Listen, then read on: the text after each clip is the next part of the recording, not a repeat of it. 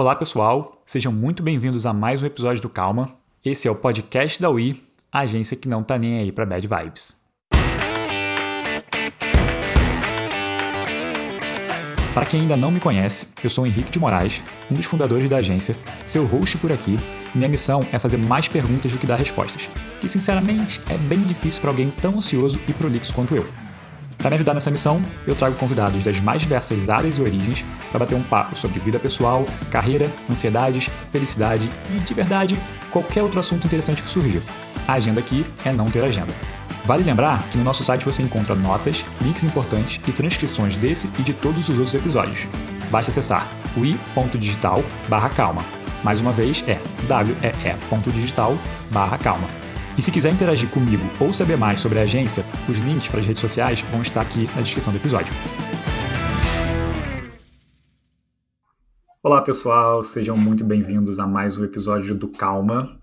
Um episódio hoje um pouquinho diferente, porque é, eu trouxe aqui uma convidada super especial para falar sobre os impactos negativos das redes sociais nas nossas vidas, né? E é, aqui vale até um rápido disclaimer, porque é, eu sei é, e eu tenho, na verdade, eu sou até grato pelas redes sociais, por tudo que ela proporciona. Eu sei que tem um lado positivo, enfim, coisas como grupos minorizados ganhando protagonismo, é, pessoas que tiveram suas vidas transformadas né, ali pela oportunidade de criar conteúdo de maneira, entre aspas, aqui, descentralizada. Movimentos importantes, né, como Me Too, Black, Black Lives Matter e muitos outros que foram impulsionados, e assim por diante. Mas também é, a gente não pode deixar de olhar para os efeitos negativos que as redes sociais causam na gente. Então, a gente está aí numa crise de ansiedade generalizada, numa escala jamais vista, diminuição da capacidade de concentração das pessoas, é, a gente começou a criar expectativas irreais, a gente quer tudo para ontem por causa da gratificação instantânea, é, problemas sérios com autoestima, especialmente em jovens, polarização extrema, enfim, vários assuntos aqui que a gente vai entrar ao longo desse bate-papo. E aí, quando a gente coloca tudo isso na balança, né, eu tenho, eu tenho aqui uma tendência a acreditar que o resultado hoje está indo mais para o lado negativo do que o positivo. E aí, enfim, é, fiz esse disclaimer rápido aqui, mas vou trazer agora, vou dar aqui as boas-vindas para nossa convidada de hoje, a Flávia Lippe. Flávia, vou, te, vou, vou pedir para você se apresentar rapidinho e, se você quiser, já até começar a falar de alguns efeitos negativos que você sentiu das redes sociais na sua vida aí ao longo desses há quase 10 anos, né, em que a gente tem esse tipo de, de interação agora, fazendo parte constante e frequente, né, do nosso dia a dia. Bom, primeiro é um prazer, né, estar aqui com você. É, acho que todas as vezes que a gente tem a oportunidade também de usar a mídia, as redes sociais, a web, para trazer é, boas notícias, boas ideias, discutir assuntos relevantes também é um grande prêmio, né? É um grande presente a gente poder viver isso agora. Então, realmente, para mim é uma honra enorme ter sido convidada por você para bater esse papo e trocar algumas ideias que eu acho que a gente vai chegar a boas conclusões juntos. Boa. e, assim, para quem é, não me conhece, nunca viu nada sobre meu trabalho, é, eu sou uma pesquisadora. Na verdade, no, no core de tudo, eu sou uma apaixonada por gente. Né? Sou uma é, apaixonada pela alma humana e gosto de estudar sobre gente, conviver com gente, falar de gente e falar com gente. E acabei cada vez mais me especializando né, nos nossos comportamentos, nas nossas ideias, é, nas nossas dificuldades, no nosso funcionamento é, neurobiológico, neurocientífico, neurosocial e descobri muita coisa boa sobre nós. Então acho que a gente pode bater um papo bem gostoso de como a gente pode é, tirar bons proveitos das redes sociais se a gente souber é, como nós funcionamos. Perfeito. Acho que é aí que a gente quer chegar mesmo. Inclusive eu, estou aqui de curioso mesmo para explorar essa oportunidade aqui, entender como que eu posso ficar menos ansioso com as redes sociais e tirar proveito melhor. Mas vamos lá. Voltando para a pergunta. Flávia, tem você, assim, é, você é uma pessoa que usa as redes sociais como plataforma para divulgar um pouco do seu trabalho e não só divulgar no sentido de tipo, ah, é, explorar, né, mas assim de divulgar também as coisas que você, como você falou, né, como é que a gente pode trazer um lado luz aqui para isso aqui, trazer informação relevante para as pessoas. Mas a gente sabe que assim, é, eu pelo menos tenho essa, esse relacionamento meio conturbado com as redes sociais, em que é, às vezes eu, eu, fico me perguntando quem está explorando melhor quem, sabe? Tipo, no melhor sentido da palavra, né? Assim, quem está usando mais quem ali. E aí eu queria saber da sua parte como que é seu relacionamento né, com as redes sociais, e assim, e, é, vamos começar de repente com os efeitos negativos que você vem sentindo, para depois a gente chegar para o lado luz aqui, como que você conseguiu de repente é, usar melhor esses, essas, essas ferramentas, né? Bom, eu sou absurdamente tecnológica. Eu não sou só tecnológica, eu sou absurdamente tecnológica. Porque eu adoro tecnologia, adoro biotecnologia, eu adoro entender como a tecnologia pode é, ter algum benefício na vida da gente. É, mas eu acho é, que, o, que o segredo de adorar a tecnologia e de tirar proveito da tecnologia é saber que ela é uma tecnologia uhum. né, que ela é uma tecnologia, ela é, é hard, ela é dados, e a partir desses, desse, de saber da existência dela com esse formato, eu posso dominá-la. Se eu desejo é, que a tecnologia me dê tudo, ela me domina. Uhum. Como a maior parte das, de tudo da nossa vida, de certa maneira. Né? Porque é, se você dá poder para algo é que você acha que é maior que você, ele vai te dominar. Né? Então, eu vejo muitas possibilidades positivas é, na tecnologia e nas redes sociais, mas eu entendo que é preciso é, saber é, para que, que ela serve, né? E como que você pode ser mestre dela e não o contrário. Então, eu tiro muito proveito mesmo, positivo. Perfeito. É, eu, eu, eu, gosto muito de uma fala do Tristan Harris, né, que é esse, é, esse estudioso aí dos efeitos das, redes sociais, enfim, que tem que um dos criadores do ah, como é que é o nome do filme mesmo? Esqueci agora. É... Dilema das Redes. Dilema das Redes, obrigado. Uhum. É, enfim, e tem é, uma instituição para falar sobre isso e tem, né, tem, tentado gerar aí um reconhecimento a respeito de, de, dos efeitos negativos, né? Sim. E ele fala uma coisa que eu acho bem interessante, que é, é, as redes sociais não são apenas ferramentas, né? Como você bem falou, é, enfim, tem toda uma tecnologia por trás ali. E aí ele brinca que, assim, é, imagina assim, né? O martelo. O martelo fica ali parado, esperando né, uma necessidade para ser usado. As redes sociais, por outro lado, elas têm suas próprias necessidades e agendas, né? Então, imagina um martelo que demanda que você use ele várias vezes por dia para obter o pra você conseguir o resultado desejado, né? Imagina um martelo que muda o tempo inteiro de formato não para facilitar a sua vida, mas para que você, é, é, é ou para fazer com que você coloque pregos ali com facilidade, né? Mas para cumprir uma agenda pessoal, né? Tipo, que você não faz ideia de qual seja, inclusive, é, e aí, na verdade, faz com que pregar se torne uma coisa mais difícil. Então, é, eu, eu, queria entender, assim, há quanto tempo você usa as redes sociais para, enfim, como ferramenta de trabalho? Desde sempre, porque se você pensar é, no meu histórico profissional, né, eu venho de mídia. Né, eu, já, eu trabalhei em rádio, trabalhei em televisão, é, trabalhei em jornal impresso, eu trabalhei, eu tive o, top 10 blog do UOL durante anos, né, é, o meu blog era um dos blogs mais visitados do, do UOL, então sempre, eu sempre, sempre, sempre estive, de fato, é, envolvida, né, de uma certa maneira, é, com a tecnologia, a mídia e as redes sociais, na, de, quando elas vinham aparecendo, né? Desde o Orkut, por exemplo. Né? Então, então, assim, eu sempre tive envolvida.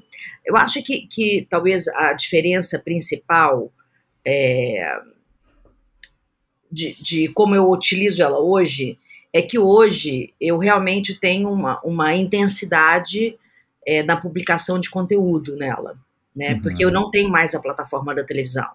Eu migrei da televisão, que era a minha plataforma principal de conteúdo, é, e que sempre levei muito a sério, inclusive é, tenho é, dois M's né, como melhor conteúdo para televisão Eu não sei se as pessoas sabem, mas Emmy é o Oscar da televisão.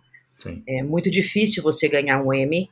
Então, conteúdo para mim sempre foi algo muito importante.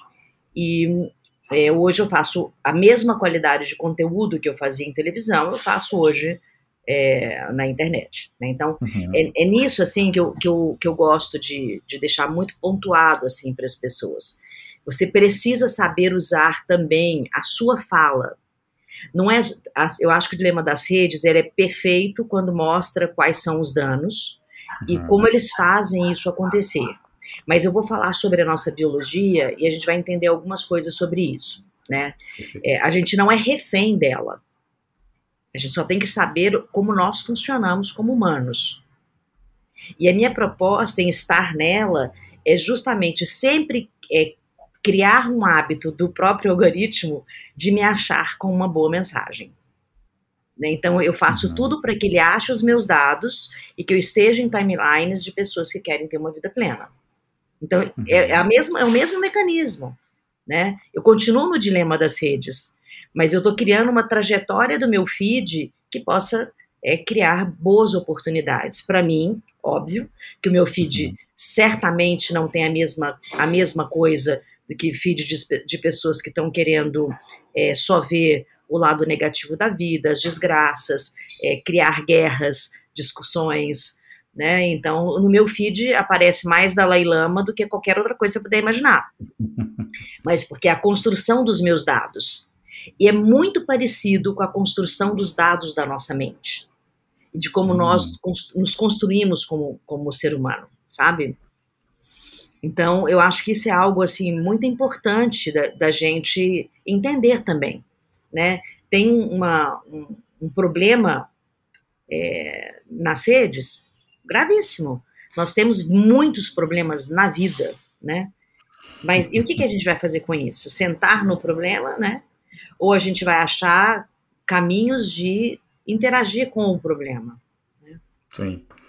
É, de vez em quando eu fico me perguntando quanto também, né? A gente é, delega muito a culpa, né? De algumas coisas que acontecem. Então, por exemplo, é, procrastinação, né? Ah, porque ah, o, o, TikTok me deixa ficar preso naquilo ali, ou enfim, seja o que for.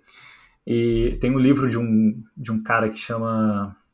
É, eu esqueci o nome do, do autor, mas o livro chama Indistraível. E aí, em que ele começa o livro falando que ele colocava também a culpa na tecnologia, até que um dia ele resolveu ir para um chalé e para poder conseguir escrever, né? Ele falou assim, ah, sem tecnologia eu vou estar é, mais concentrado e tudo mais. E ele falou que de repente ele se viu folheando livros, é, olhando para a natureza, tipo pegando um monte de coisa e não conseguindo também é, fazer o trabalho ali, tava procrastinando de outras maneiras. Então ele falou assim, o quanto na verdade a procrastinação é muito mais um, um né, uma, uma coisa humana e a gente está delegando essa culpa para a tecnologia, é, em vez de simplesmente assumir que a gente tem essa tendência e fazer alguma coisa a respeito, né? Porque é mais fácil você, de fato, delegar a culpa. Mas é, eu, queria, eu queria entender um pouco, um pouco melhor, assim, né? Como que como que você faz então para conseguir é, é, é, usar, né, assim como você falou, usar isso como uma ferramenta que eu acho que é, de maneira prática, assim, quais são ah, as, as atividades ou quais são, assim, é, que tipo de técnicas ou ferramentas você usa para conseguir é, é, ser o mestre ali de, dessa ferramenta que está tentando se rebelar contra você, quase, né? É, em várias maneiras que a gente pode depois detalhar um pouco melhor. Bom, por exemplo, é... só, só, só para te dar, pra ah, dar um, claro. um, pontinho aqui, desculpa te interromper, Imagina. mas é porque é, isso mesmo que você falou, né? Por exemplo, ah, você tenta ser a pessoa que vai passar uma mensagem positiva e não uma mensagem negativa, não uma mensagem da contradição, não uma mensagem da guerra.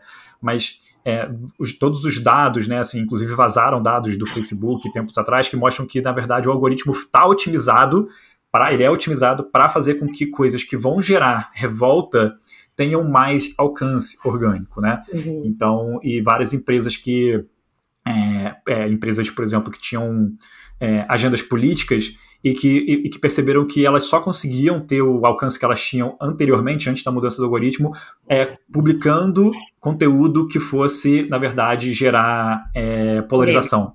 Isso, é, exato. Então, como que você consegue fazer isso? Quais são né, as estratégias que você usa para conseguir é, subverter?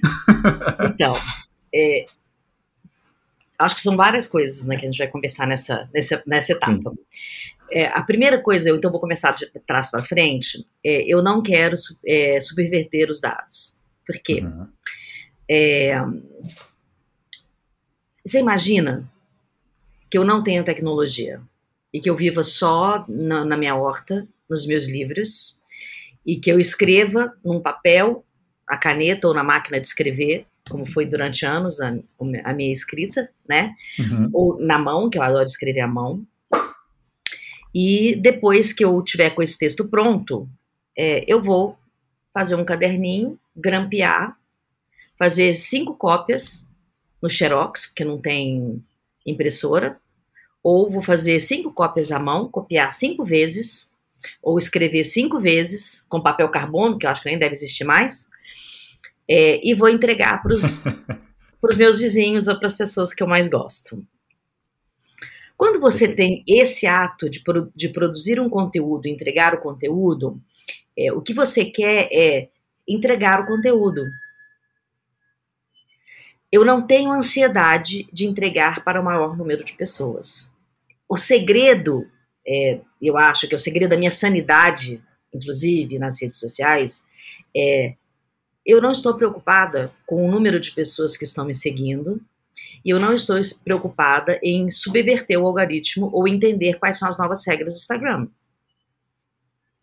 Eu simplesmente acordo todos os dias de manhã como se eu estivesse escrevendo à mão, entregando para o meu vizinho, que é um grande amigo, para ele ler a última coisa que eu escrevi. Ponto. Perfeito. O que, que acontece com isso? Obviamente, eu vendo menos, eu tenho menos alcance de visibilidade. É, se a gente for usar algumas, algumas palavras que eu considero até sem noção, né, é, do, dos jargões das redes sociais, eu não me torno uma autoridade. E aí eu já começo a rir daí, né, uma pessoa de 55 anos com tantos prêmios é, na minha área, eu não sou autoridade nenhuma. Né, com mais de seis pós-graduações, mestrado, eu não sou autoridade. É, dentro desses critérios, né, que foram estabelecidos como autoridade, sim. Então, por isso que eu, que eu acho que é uma, uma falta de, de, de, bom senso, né? Então, as autoridades são pessoas que têm um grande alcance, mesmo que elas fa falem um monte de bobagem. E como eu não estou preocupada com isso, é, não me importa esta fala, né? Eu, por isso que eu falo, é uma fala de, que não tem bom senso, ponto. Né? Eu vou continuar fazendo a mesma produção, com o mesmo cuidado, se eu tivesse falando só para o meu cachorro, para o meu vizinho, para mim, como um diário, se eu tivesse falando para milhões. Eu já fiz palestras em estádio de futebol. Tinha um monte de gente lá dentro. Mas se eu tivesse uma única pessoa, eu estaria falando com a mesma qualidade. Uhum. Porque o, a, o meu interesse em produzir este conteúdo é, é, tirar de mim esse conhecimento e compartilhar. Poderia nunca dividir com ninguém se não tivesse rede social. De que eu morresse, alguém achar na minha casa um monte de texto escrito, numa caixinha, com um lacinho vermelho, assunto 1, um, assunto 2. Ok, você entende? Uhum. Então, isso me traz muita sanidade. Né? Isso acho que é uma coisa. E se eu consigo fazer isso dessa forma, e qualquer pessoa poderia também. E aí que a gente vai avançando é, em quem nós somos, é, quais são as nossas prioridades, o que, que a gente está buscando com, com isso, né?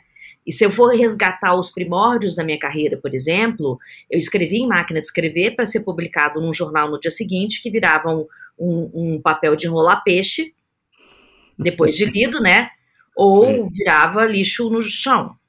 Sim né? Então, se eu fosse é, ficar sempre preocupada com qual é o alcance e a longevidade desse pensamento, eu não teria começado a escrever na minha vida sobre nada.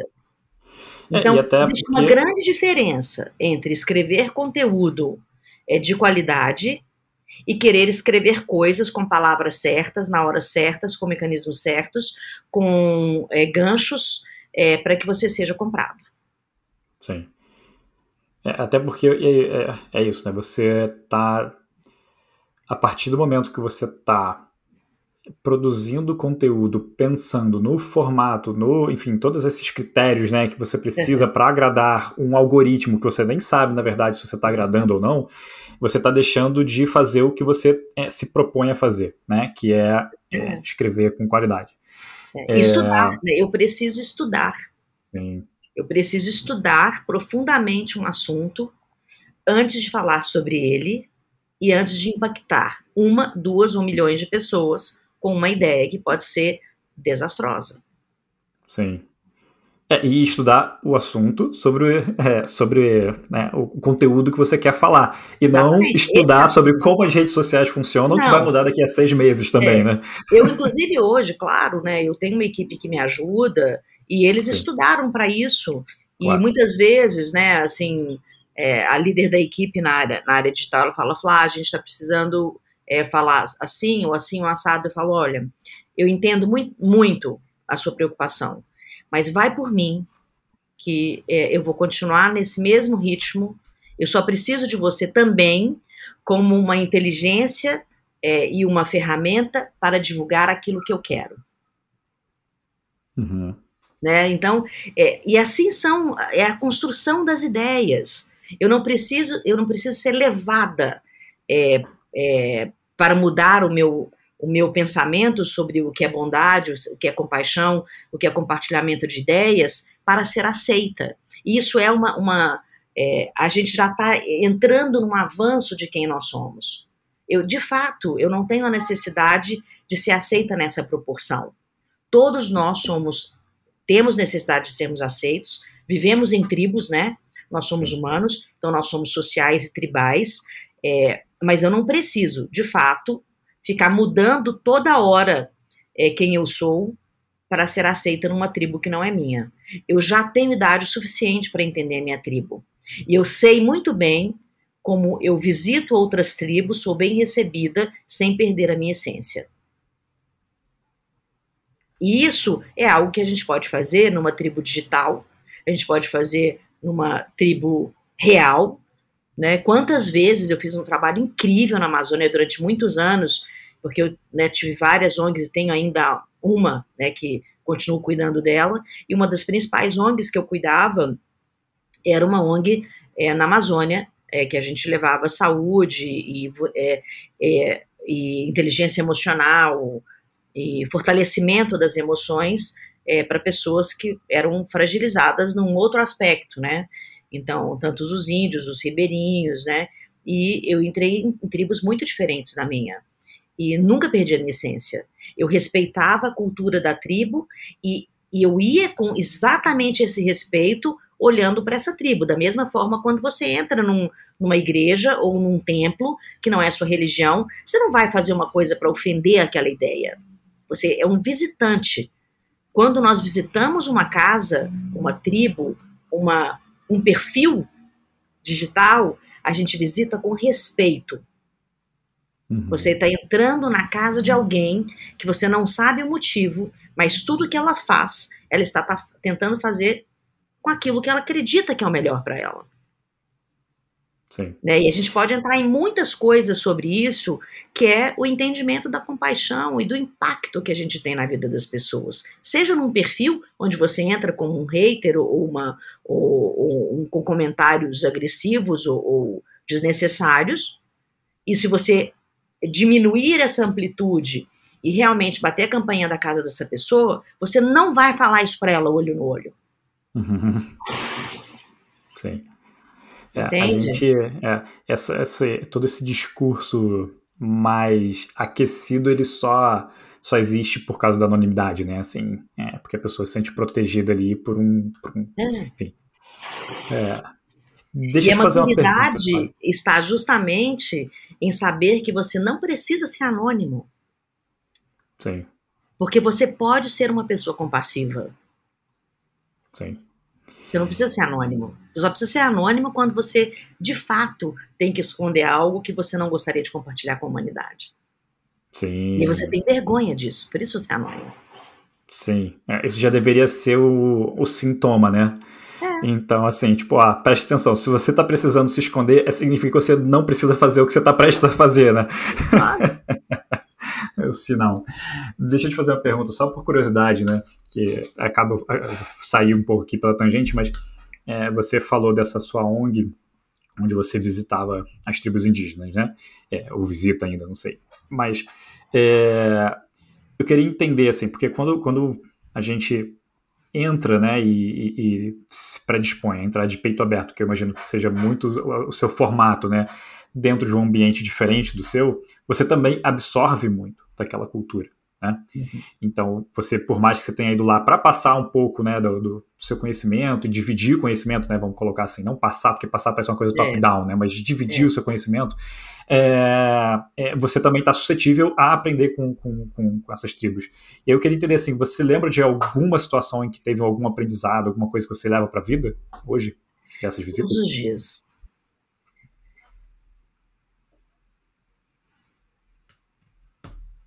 Todos os dias.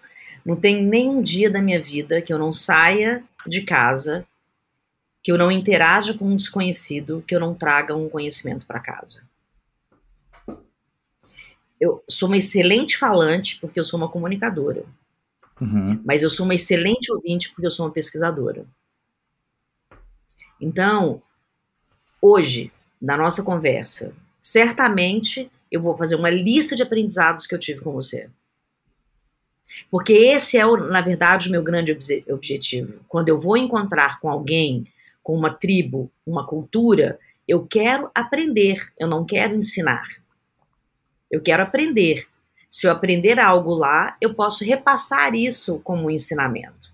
Né? Então, o que eu mais aprendi, por exemplo, com as tribos indígenas, e que foram muitos anos, né? O meu programa, por exemplo, que, que era o Repórter Eco, que era de sustentabilidade e meio ambiente numa época que ninguém falava disso, né? 1990, e foi um ícone, né? Esse assunto, o Repórter Eco foi um ícone mesmo desse assunto e tudo, apesar do reconhecimento ter vindo muito tarde, né? Mas sempre foi, é, ele sempre foi reconhecido mas hoje realmente é, é, que as pessoas entendem a importância dele quando nós criamos em 1990, né? É, mas quando você vai, por exemplo, né, para uma tribo indígena, né, e eu ia a partir da ONG, não ia só a partir do Repórter Eco, né, o Repórter Eco era, era uma, uma questão de, de trazer essa, essa luz para novos temas que pudessem melhorar a nossa convivência no planeta, né? Mas é, a minha ONG era o que eu posso levar para essas pessoas que não deteriore quem elas são, né? Eu não queria trocar espelhinho, com nenhum índio e nem nunca quis trocar nada é, com ninguém que é, pudesse achar que o que eu tenho é melhor.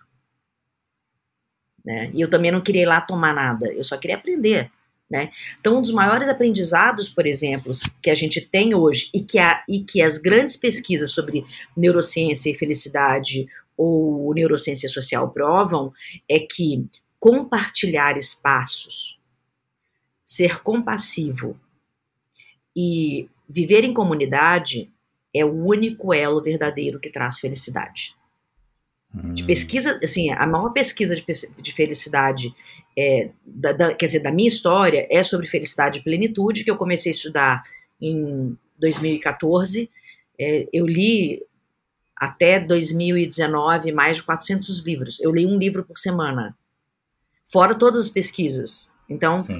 Essa é uma das pesquisas, e eu concluí a partir de todas as pesquisas que eu li, e essas pessoas que pesquisam, esses grandes cientistas de, de grandes universidades que têm dinheiro para pesquisar né, a fundo, é, eles chegaram a essa conclusão. E quem que me ensinou isso primeiro? É porque eu sou uma, uma pesquisadora, então eu quis saber nas grandes universidades o que o índio já tinha me contado. Uhum.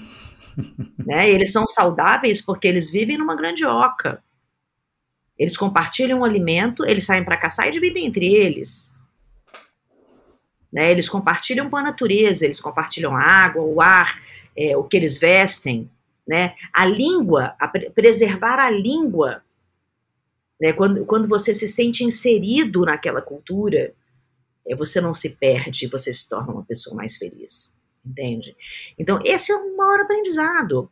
E a gente vem hoje para o digital, querendo criar comunidades digitais, é, sem em nenhum momento respeitar quem entra na comunidade. Opa! Uhum.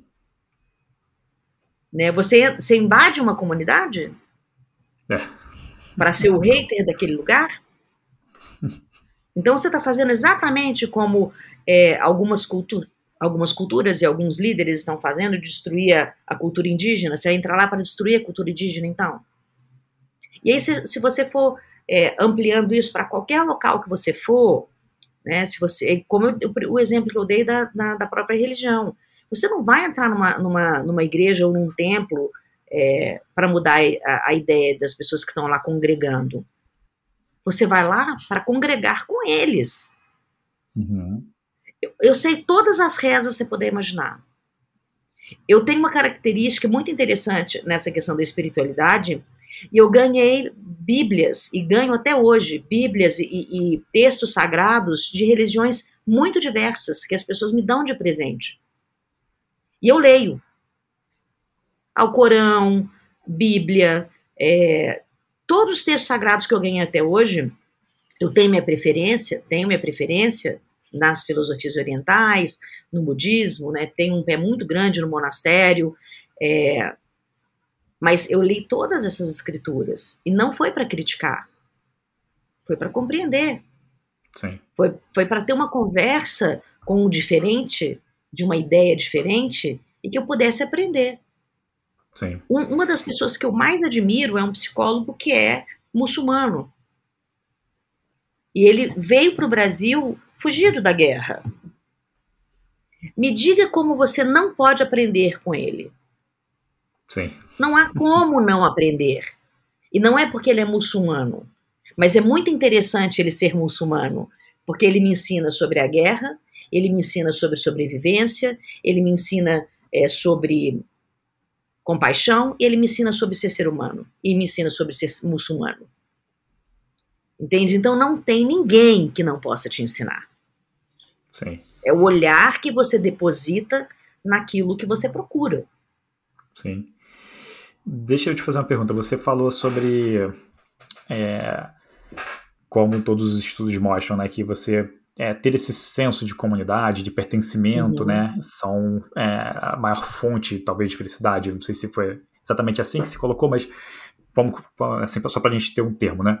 E hoje a gente vê que é, as pessoas estão, curiosamente, é, fascinadas por ver pessoas em tudo quanto é lugar, né? Então fica ali no, no feed do Instagram, em TikTok, reality shows, né? Estão se tornando cada vez mais populares, então você fica o tempo inteiro vendo pessoas, mas cada vez menos interagindo com as pessoas, né? Então você é a pessoa numa crise, se sentindo é, solitária, mas ali quase que incapaz de sair desse loop, né? E, e conversar e interagir com as pessoas.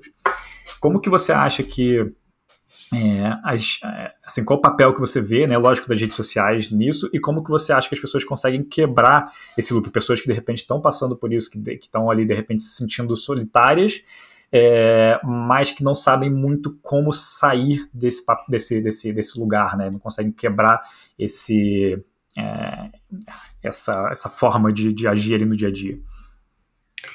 Então, a, a, gente tem que entender muito aí nesse, né, é, sobre o, o, que é a neurobiologia e quem somos nós como espécie. Né? Então, como espécie, é, nós somos seres curiosos, nós somos seres sociais e nós somos seres que olhamos pelo buraquinho da fechadura. Né? E olhar é, as pessoas à distância faz parte da nossa espécie. O que a gente pode aprimorar da nossa espécie é que, como humanos desta espécie, a gente tem é, um hardware, que é, que é um cérebro de milhões de anos, com um software novo, que são essas novas ideias, esses, esse novo planeta, rodando num hardware que não vai ser modificado, por enquanto. Né?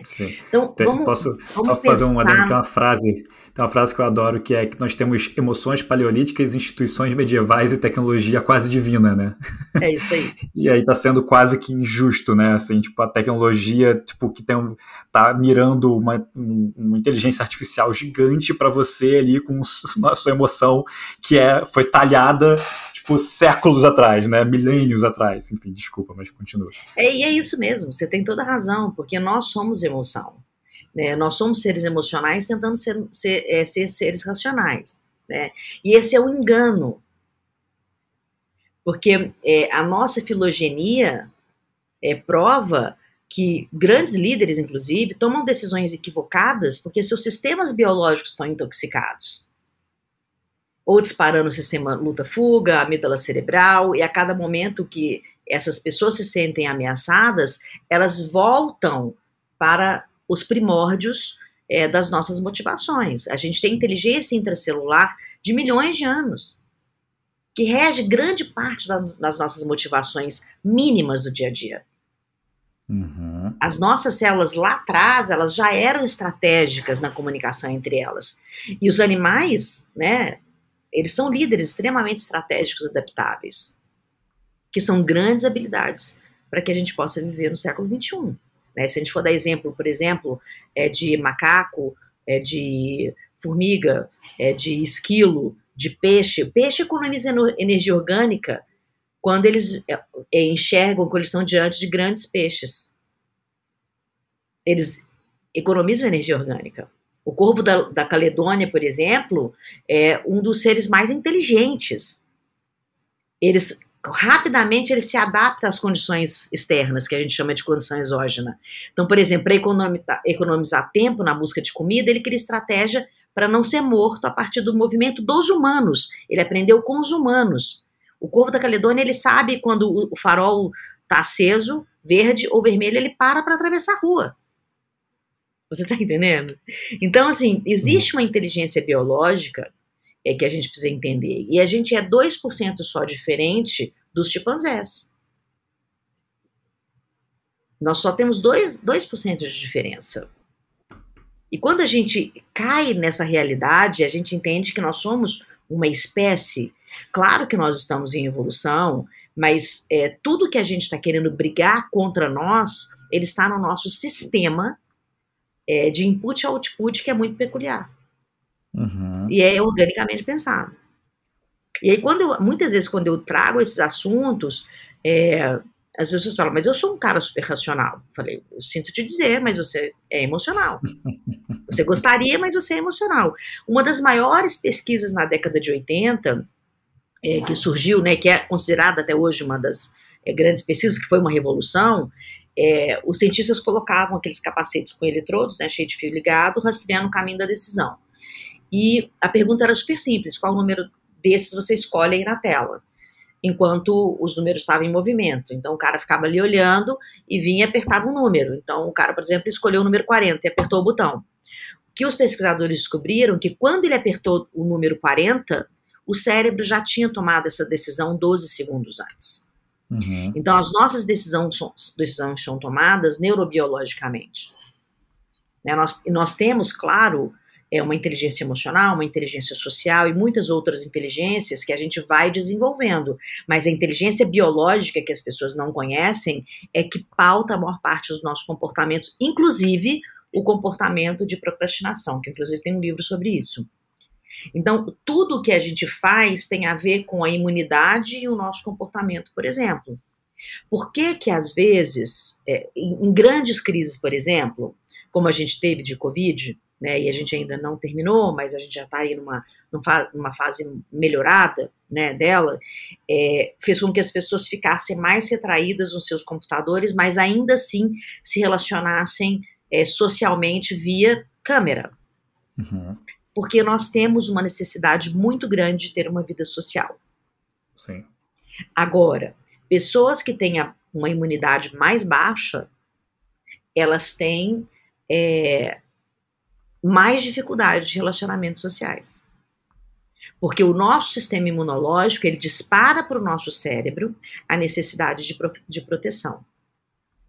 Hum, então, assim, as membranas que cobrem o nosso cérebro, por exemplo, a medula espinhal, que tem muitos vasos linfáticos, é, que de, drenam células fluídas e imunes do nosso, do nosso é, líquido cefalo-raquiano, é, é eles são localizados para que a gente tenha um entendimento do nosso sistema imunológico em relação à sociedade que a gente vive. E quem regula essa, essa ação biológica do, é, é o nosso sistema imunológico. Né? Então, quando você cria relações entre pessoas, você está criando relações entre sistemas imunológicos. Então, quando a gente mixa grupo de, de pessoas numa empresa, por exemplo, né, você pode até fazer um julgamento do outro, porque o seu sistema imune fica de olho em alguém que pode trazer um patógeno para você. Uhum. Que pode destruir o grupo. A gente vive em tribo se tem algum, algum patógeno, né, ou, ou, algum vírus, alguma bactéria que vai destruir, destruir, é, destruir o grupo, o nosso sistema biológico cria uma proteção. Sim. Eu não estou falando é. de preconceitos, não estou falando de nada disso. Uhum. Eu estou falando só de um sistema biológico que funciona assim. Sim. Né? É, tem, tem, tem alguns livros que são bem interessantes nessa, nessa área, né, assim, para é. trazer um pouco de luz para isso. Um que eu recomendo muito para todo mundo que não tem a ver com a parte religiosa é porque o budismo funciona. É, é, é sensacional.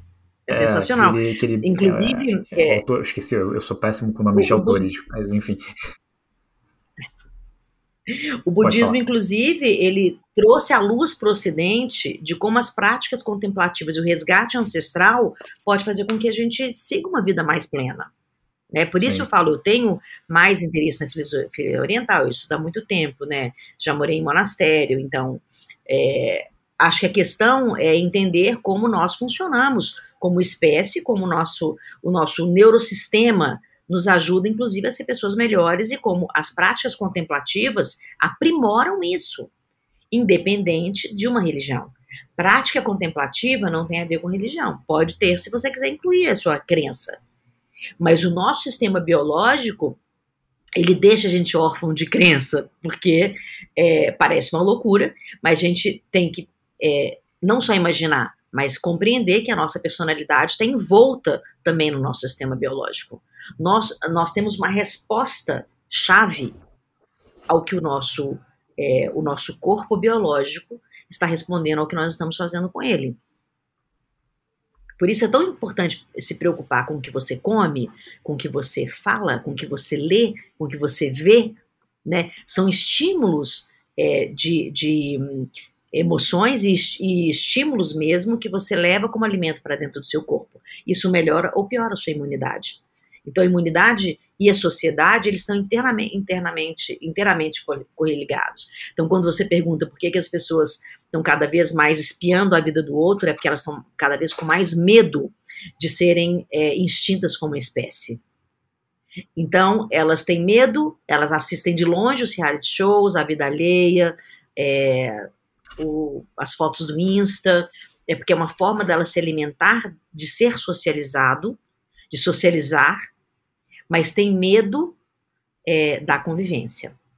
Porque o ato de socializar, para fomentar os nossos sentidos primordiais, que isso é a nossa existência, inclusive tem um nome, chama-se forrageamento, que nós, nós somos tão inseridos nisso que para nossa sobrevivência a gente precisa de coleta, a gente precisa de caça, a nossa coleta é adquirir bens, a nossa caça é nos alimentarmos, porque a gente precisa reproduzir. Né? Então, o, a, a, mistura de genes hoje é, causa medo, mas a gente não pode deixar de ter é, o fomento dos nossos sentidos, é, que é socializar. Então, a gente está socializando com medo. Por isso que você está vendo tanta gente atrás da tela, doido para socializar, mas achou essa maneira, a partir, a partir da tecnologia, é, com medo de perder a sua própria espécie. Entende? Sim. É, isso, isso é interessante porque é, eu acho que talvez isso já sejam alguns efeitos é, que a gente de repente não previu, né? Tipo, da pandemia, né? Assim, que a gente não conseguiu. A gente não sabia o que, que, o que, que ia sair, né? Dessa experiência uhum. louca toda. É. E, e de fato, é, você vê, por exemplo, pessoas que estão saindo, indo para restaurantes e estranhando não usar máscara, né?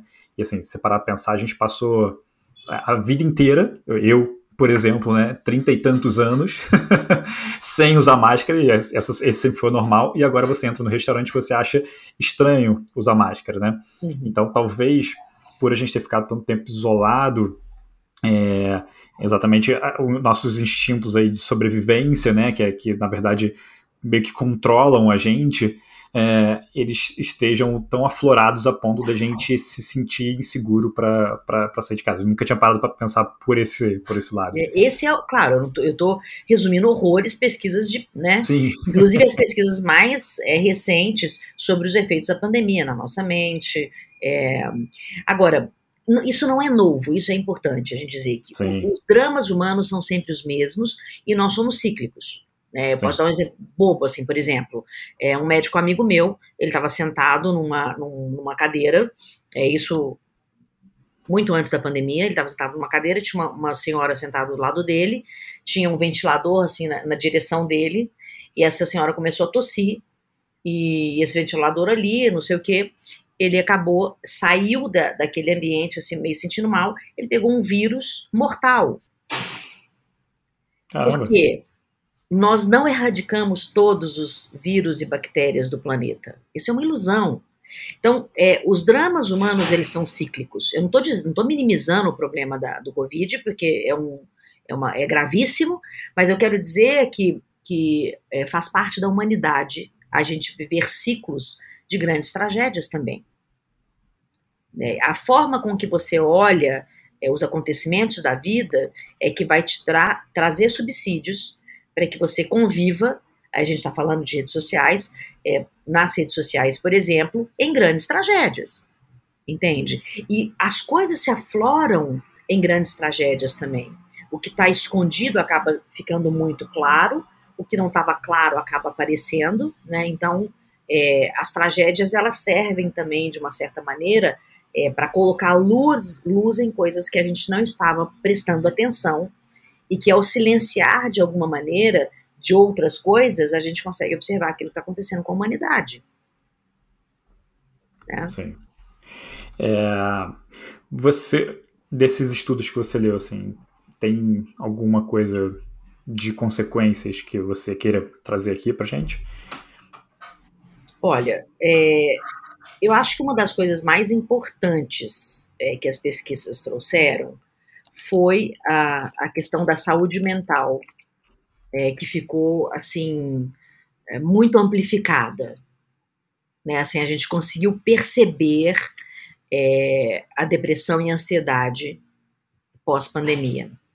Não é que ela não existisse antes, mas aumentou em, em, uma, em uma, proporção é, gritante. Né? E por que, que ela aumentou numa proporção gritante? A, a, própria Organização Mundial de Saúde já considera a depressão é, o mal do século, a doença do século. Né? A gente teve um aumento de 25%, por exemplo. A gente tem um custo global de problema de saúde é, acima de um trilhão de dólares por ano. Então, a saúde mental, por exemplo, não é que ela piorou, mas a gente colocou uma luz num problema que era é, facilmente escondido debaixo do tapete. Sim, é, eu é, acho que tem. Por quê? Provavelmente tem, tem, tem diversos, né, assim, é, caminhos que levam para o mesmo problema, né? Mas, de fato, se você parar para pensar que é, a gente já vinha num crescimento de ansiedade por conta né, de todas as tecnologias, enfim, uhum. da, da todas as mudanças é, assim muito rápidas que estão acontecendo, né? Uhum. Só que é isso, a gente estava, como você falou, a gente estava é, colocando para debaixo do tapete é, porque a gente tinha todas as atividades que faziam com que a gente preenchesse o, os momentos em que a gente poderia sentir mais esse esse momento, né? Essa, essa, essa, esse sentimento, ou talvez, ou esse problema da ansiedade, da depressão. Tem um, um, uma coisa que aconteceu com, comigo aqui, né? É, que eu uma pessoa próxima, é, que, que, foi curioso porque foi o seguinte. É, ela tava, era uma pessoa que estava tipo muito né, ali online, enfim, tipo celular o tempo inteiro, conversando com as pessoas, tudo, tudo fazendo online, então sem muito contato físico. E é, aconteceu um, um, um, ponto de, de, né, de, de, de que, em que ela teve que passar um fim de semana sem usar tecnologias, tá? Então, você imagina, uma pessoa que está super conectada passar um fim de semana, dois dias, né, sem ter a tecnologia, teve que esconder a tecnologia, enfim, tudo mais. E aí chegou é, no primeiro dia, no final do dia, é, ela começou a chorar. E aí falando, começou a falar, não, porque isso, por causa daquilo, por causa daquilo, começou a, tipo, a encontrar, né, tipo, ali, culpados por, por, o motivo pelo qual ela estava é, se sentindo daquele jeito, enfim, né? Então, tipo, apontando por culpados, né? Então, ah, você fez isso, aquilo, não sei quem fez aquilo, enfim, tentando encontrar ali um motivo para ela estar daquele jeito.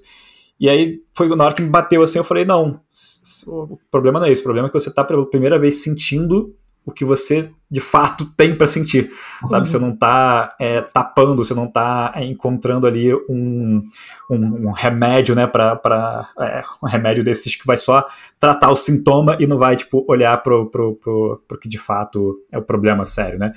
E aí é isso, acho que a gente é, a pandemia foi um momento desse para todo mundo, né? Uhum. Foi um momento em que de repente a gente tirou todas as coisas que deixam a gente adormecido ali, que adormecem o problema, né, da, da de repente, da ansiedade, depressão, e, e colocou isso, na verdade, num, num, num, potencializador, né, porque a partir do momento que você é, não tem todas essas, essas, atividades, né, que aí, cara, você pode colocar tudo, ir para o trabalho, praticar esporte, ter encontros é, sociais isso o tempo inteiro, né, que a gente está o tempo inteiro colocando preenchendo a nossa vida com essas atividades e pouco tempo para contemplação, como você já falou. É, e aí, de repente, quando tá, cai todo mundo propositalmente sem as ferramentas para conseguir aproveitar isso de maneira contemplativa de fato, né, e tirar proveito disso, todo mundo começa a se dar conta do quão problemático, na verdade, né? De todos os problemas que você tem que estão te levando para aquele caminho e você não tem mais o, ali o subterfúgio para conseguir lidar com isso, né? E além disso, tem o tabu, né? Assim, nós Sim. vivemos uma sociedade onde é, falar de doenças mentais era um grande tabu. Ninguém falava que tava, tinha depressão, nem muito menos que ia a um psicólogo ou um psiquiatra. Né? Então, hoje não.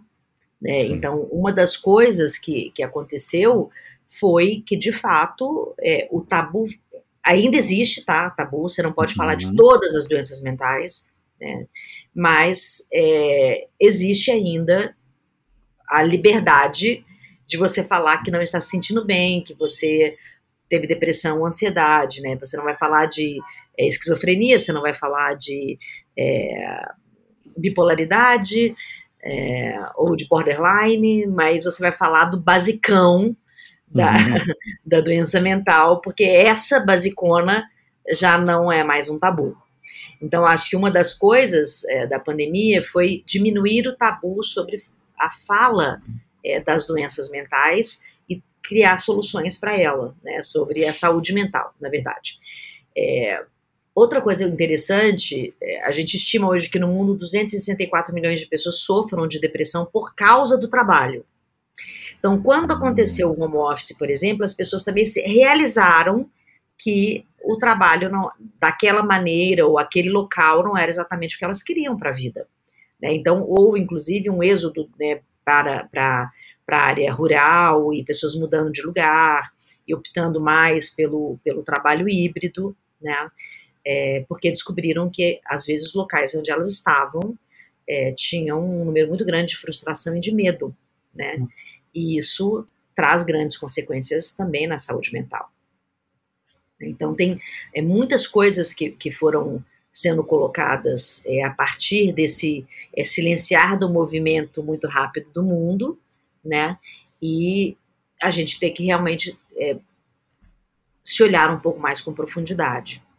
Sim, e ainda tem que, é, no meio disso tudo, você ainda pega uma coisa, que né, um, uma ferramenta ali, vamos colocar, que é o que a gente, o assunto de hoje, né, de redes sociais, que a gente sabe que também tem todo esse lado negativo e coloca também ali como a única opção, quase, né, assim, praticamente isso, e Netflix talvez, para você se distrair, né, para você adormecer o, o, que você está sentindo, né? É que você fazia antes com várias atividades, que muitas delas, inclusive, são muito benéficas, como você né, tem encontros sociais e fazer exercício físico, e aí, de repente, você substitui quase tudo por é, ficar ali se comparando com as pessoas o tempo inteiro nas redes sociais e vendo como as pessoas, inclusive, estão passando a pandemia de maneiras diferentes e, de repente, você ali num ambiente onde você está muito restrito a uma, um apartamento pequeno e uma pessoa com uma casa, outra pessoa que se mudou para um, um sítio e tudo mais, e você ali se comparando o tempo inteiro ainda é, você coloca isso na ponta ali, a cerejinha do bolo quase, é, é assim, é, é, de fato um, um trigger, né, ali, um,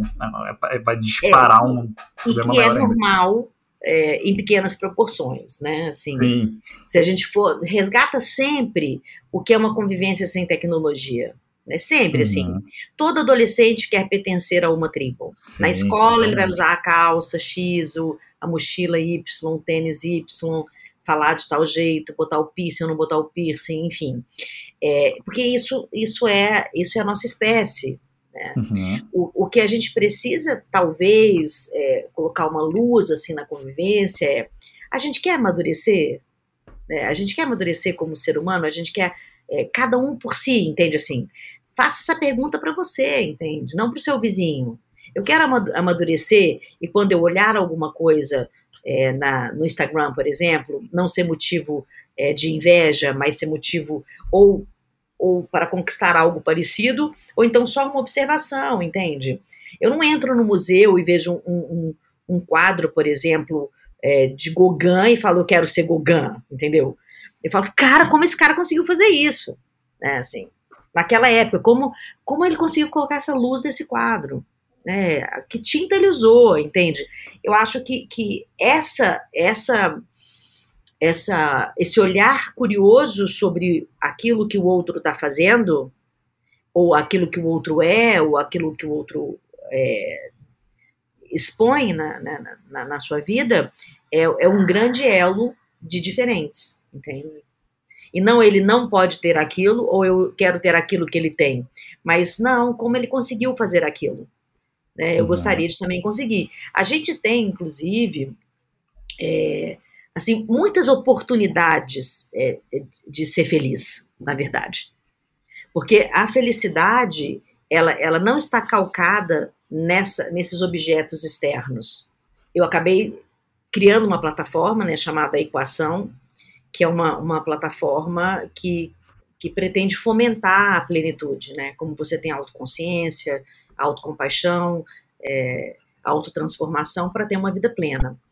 E eu acabei de todas essas pesquisas, nessas né, milhares aí desde 2014, é, acabei chegando em, em seis é, itens, né, seis temas que eu chamo de saltos, né? Eu acho que é, é um salto de iluminação na vida, assim, é, que são seis temas que fazem com que nós sejamos plenos. E eles são muito simples e são muito fáceis, na verdade, se você se dedicar um pouquinho por dia a cada um deles. Né? Eu criei uma uhum. calculadora de vida, que é a equação, que é essa calculadora de vida, que a minha ideia inicial era calcular quanto valia a minha vida. E, quanto valia a minha vida, não é, em termos financeiros, mas o que eu estava fazendo com a minha vida enquanto eu estava viva. Né? Eu quase hum. morri em 2017 e antes disso eu já tinha dado uma grande importância ao que eu estava fazendo com a minha vida. Por isso eu fui cada vez estudando mais.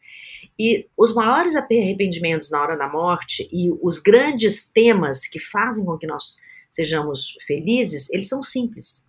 Né? São seis. Viver o aqui agora. Viver o aqui agora é, é você observar os detalhes da vida. Os aromas, os sons, os paladares, as, os tatos, as cenas da natureza. Quando você está totalmente conectado à vida do outro numa rede ou algo que te tira dessa consciência, você não está no aqui agora. Você está lá naquele lugar que você nem sabe se existe, né? E quando você aumenta esse viver aqui agora, você diminui a ansiedade, você aumenta o autocontrole, você diminui o cortisol, você diminui o estresse, você diminui culpa. E isso é um dos temas quando a pessoa está na beira da morte. Ela fala: Eu me arrependo de não ter vivido aqui agora, de estar tá, tá sempre Sim. no futuro e estar tá no passado. Sim. Um outro tema é ser curioso, que é essa curiosidade que a gente está falando aqui. Entende? Não é ficar temendo o incerto, então o misterioso, e, e, e ficar curioso com a vida alheia. Não, é ficar curioso com temas complexos. Né? Apostar em, desconheci em, em, em temas desconhecidos. Claro que você perguntar para uma pessoa como você conseguiu fazer isso é, é, é algo que pode estar dentro dessa curiosidade. Não é, para criticar ou para invejar o que ela vai te responder, mas para aprender com a resposta dela e criar uma, um movimento para aquilo que você quer alcançar. E quando você aumenta a curiosidade, você diminui o estresse, você aumenta a capacidade de resolver o problema, você diminui a ansiedade, você aumenta a segurança. E também no leito de morte, as pessoas falam, devia ter sido mais curioso, devia ter, ter conhecido coisa nova. Uma outra coisa que se fala na, na hora da morte, né, eu peguei as maiores pesquisas nessa área e juntei tudo, né, é não ter tido um hobby. Hum. Fazer o que gosta virou uma profissão. Sim. E não é isso. Fazer o que gosta é um hobby. Sabe aquela frase? É, faça o que gosta e você nunca vai trabalhar, nunca mais vai trabalhar na sua vida? Isso é uma balela. Entendeu? Porque trabalho é remunerado. Você vai estragar as duas coisas, na verdade, no final das contas. Acho né? que vai. Entende? E, então, assim, é claro, esse, esse, papo mesmo podia ser uma outra live enorme da gente se divertir com um monte de assunto. Mas se a gente for resumir isso, é, hobby é necessário entende? Você ficar ali sem, sem estar tá preocupado se está tá desafinando, ou você está errando a letra dó, entendeu? Ou pintar um quadro, que daí se, se o gato ficou com o olho torto, ou se a orelha do gato foi para cima, é, é o seu hobby, né? Então, eu acho que, que é, isso, você não ter um hobby e não ter esse prazer em fazer algo que te preencha, te preencha como, é, como ser humano, faz uma falta danada. Investir tempo em você, né? E um hobby não tem que ser necessariamente uma coisa artística, né? Um hobby pode ser a pessoa só ficar mergulhando, vendo peixinho, enfim, entendeu? É, eu acho que no final das contas o que separa muito, né, assim, o que é um hobby, pelo menos para mim, né, é a minha percepção, é quando você aquela atividade ela é o fim não é o meio para alguma coisa. Uhum. Então, eu não estou ali querendo produzir nada, né? Que é o diferente do trabalho. Você precisa ter um, um output, você precisa ter um resultado daquilo que você está é. fazendo. No hobby, não. É, eu, eu é, Tô fazendo. Desculpa.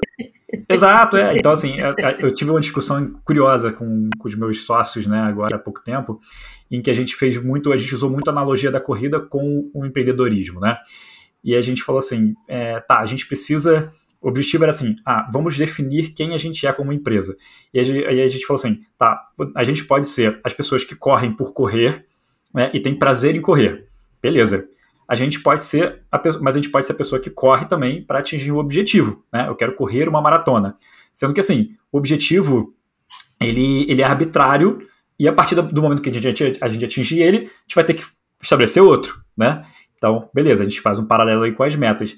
E a gente pode colocar um objetivo tão desafiador, que é, que é uma coisa que eu vejo com, com muitos corredores, a ponto disso se tornar, na verdade, em vez de se tornar um, um, exercício, começa a se tornar um castigo que vai castigar não só você fisicamente, como emocionalmente, é, e, e vai te, te, causar um monte de lesão. então, assim. É bem é, isso. Por isso que, que, que, hobby, ele não, ele não, você não está competindo com ninguém. Exato. Ele é. tem que ser. O, o objetivo tem que ser, na tá verdade, o. Da é. competição. É, exatamente. E, e vira uma, quase um, um, um, momento contemplativo também, dependendo do que você faz. Exatamente. E uma coisa interessante ter uma, um, um, preenchimento de fazer o que gosta, é, a gente, eu estou sempre falando em termos neurobiológicos, né? Você diminui a insegurança quando você tem um hobby.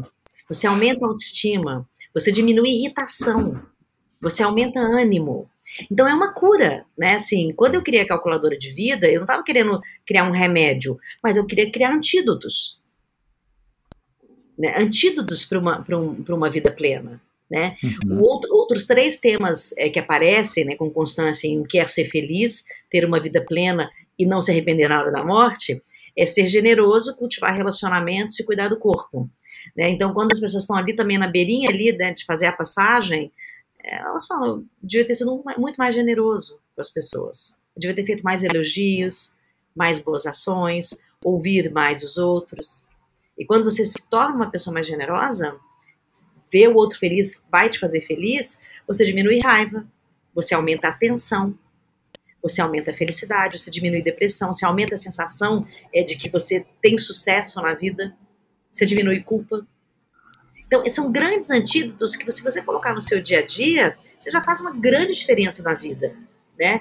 Cultivar relacionamentos é o que a gente estava falando que eu aprendi, por exemplo, com a tribo. Né? Você se conecta com o tempo, as pessoas, você valoriza. Esse podcast, por exemplo, né? Calma, a gente está se conectando com calma. Você não está apressado, eu não estou apressada. A gente tirou um momento da nossa vida é, para isso. É, não, a gente não está preocupado com o resultado, a gente está se conhecendo né? E, e em, em, nos conhecer, a gente está desenvolvendo tanta coisa aqui, inteligência espiritual, relacional, emocional, comportamental, que a gente está juntos desenvolvendo temas, assuntos, curiosidades. Né? Nenhum de nós dois quer ter, quer ter é, isso aqui como palanque ou como razão. A gente está, de fato, fazendo o que todo ser humano dele, deveria fazer, digitalmente ou presencialmente, que é trocar ideia e aprender um com o outro, independente do número de livros, do, do né, de diploma, mas o que, que você fez na sua vida que a gente pode trocar, né? E isso é, de fato, cultivar relacionamentos. Né? Daqui, claro, que, é, que o, próximo passo da nossa história, é, eu e você, por exemplo, é que a gente converse, óbvio. Né? A gente se conheceu, a gente, a gente criou um, um, um link, eu tenho certeza, se eu precisar te, te perguntar algo, você é uma pessoa que sabe ouvir né? E tem calma para conversar. É claro que vai ser um ponto de encontro, né? E quando a gente cultiva esses relacionamentos, a gente diminui o medo de convivência. A gente aumenta a disciplina, você acredita? Que uhum. cultivar relacionamento aumenta a disciplina? Diminui a ansiedade, aumenta a motivação, aumenta a sensação de segurança. Então, são muitos antídotos para a gente ter uma vida boa, né? E acho que é o uhum. último desse, desse, desses seis é, temas e seis saltos de, de plenitude, posso, né? Posso é só botar, botar, um pontinho aqui nesse, antes de você falar do último, Flávia, que é, foi curioso você trazer isso, né, assim, de como é, você interagir com pessoas traz é, motivação, enfim, é, faz você ficar mais focado, porque ontem, curiosamente, ontem à noite, antes de dormir, eu assisti, eu botei para assistir o documentário do, do Bolt, uhum. e é, no documentário eles falam muito sobre o jeito dele de precisar sair da rotina. Quebrar completamente momentos completamente, assim, entre aspas, inapropriados, né, ali para o treino dele, para a rotina ali, para o objetivo que ele tinha, porque ele fala, eu preciso disso para conseguir é, dar o meu melhor. Eu preciso sair e, e, beber e sair com meus amigos e, tipo, me divertir muito, assim, esquecer que eu tenho esse compromisso com o meu país, com a corrida e tudo mais, para eu conseguir voltar focado, sabe? E ele fazia isso, às vezes, em momentos, assim, próximos, sabe? Do, do, do, do sei lá, de, de, um, de uma competição olímpica, por exemplo. E ele fala, tipo assim, se eu não fizer isso aqui, eu não vou conseguir dar o meu melhor porque eu vou estar num, num estado da mente aqui que não faz sentido para mim competir desse jeito. Então... E, no documentário ele fala se ele aprendeu isso com alguém ou é dele? É dele. É, é dele. dele. Tanto que, tanto que assim, para pra, é, pro, pro treinador dele e para a equipe dele, isso, isso é quase um problema, mas que eles aprenderam a lidar porque eles viram que aquilo de fato não atrapalhava. Mas porque se você for parar para pensar do ponto de vista né, de uma pessoa que está disciplinada, aquilo não faz o menor sentido. Né? Então você sabe que uma coisa interessante que, que que, que, eu vou te contar então de pesquisa, né? Por isso que eu perguntei se alguém ensinou ou se ele faz intuitivamente, né? Você uhum. vê como que nós somos é, espécies mesmo, né? Seres é, neurobiológicos, neurosociais, né? É, um dos maiores estudos sobre o nosso relógio biológico chama-se cronobiologia, que é uma, um, é, foi é, a minha escolha de mestrado, né? Quando eu, que era entender como o nosso relógio biológico funciona. E tem uma coisa muito interessante no nosso relógio biológico e que a gente pode aproveitar para diminuir estresse e aumentar a produtividade sem perder a saúde, que é você não entrar em habituação. O que é habituação? Quando você está fazendo a mesma coisa por muito tempo, o seu cérebro começa a criar repetições de erro. Hum. Então, o ideal, por exemplo, se a gente for falar não em termos de esporte, né, porque ele já deu o exemplo que funciona, né? Sim. Mas se a gente for falar, por exemplo, você está você tá, é, escrevendo um texto, você está ali a, a mais de, é, uma, mais de uma hora, duas, três horas fazendo a mesma coisa.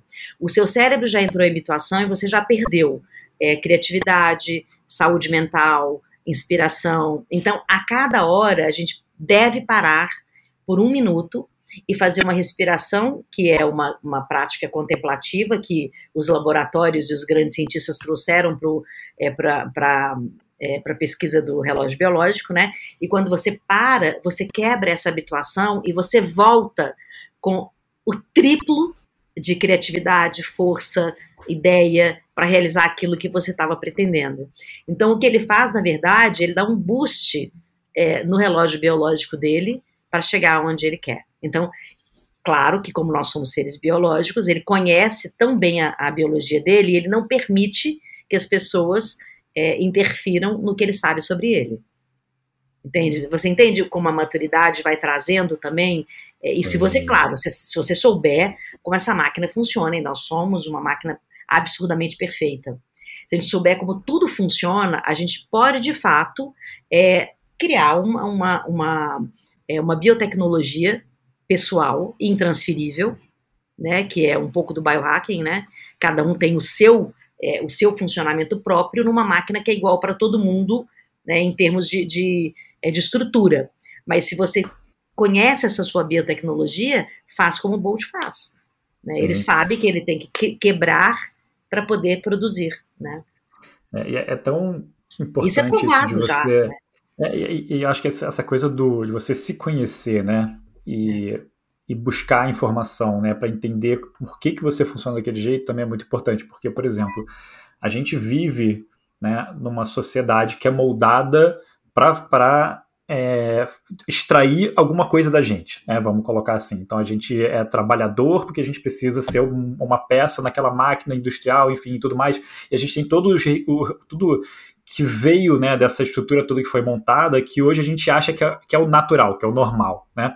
E aí, por exemplo, eu estava lendo um, um, livro que eu, que eu super recomendo, que é porque, eu não sei como é que é o nome em português, mas deve ser porque dormimos, alguma coisa assim, que é Why We Sleep, né, em inglês. É, é perfeito. É fantástico, e ele fala, logo no início, assim, eu acho que ele traz uma coisa que, eu, que é tão importante, assim, que ele fala, é, as pessoas que acordam tarde são taxadas de preguiçosas, né? E ele fala que, que não, que existem de fato dois tipos biologicamente comprovados de pessoas. As pessoas que Três. vão.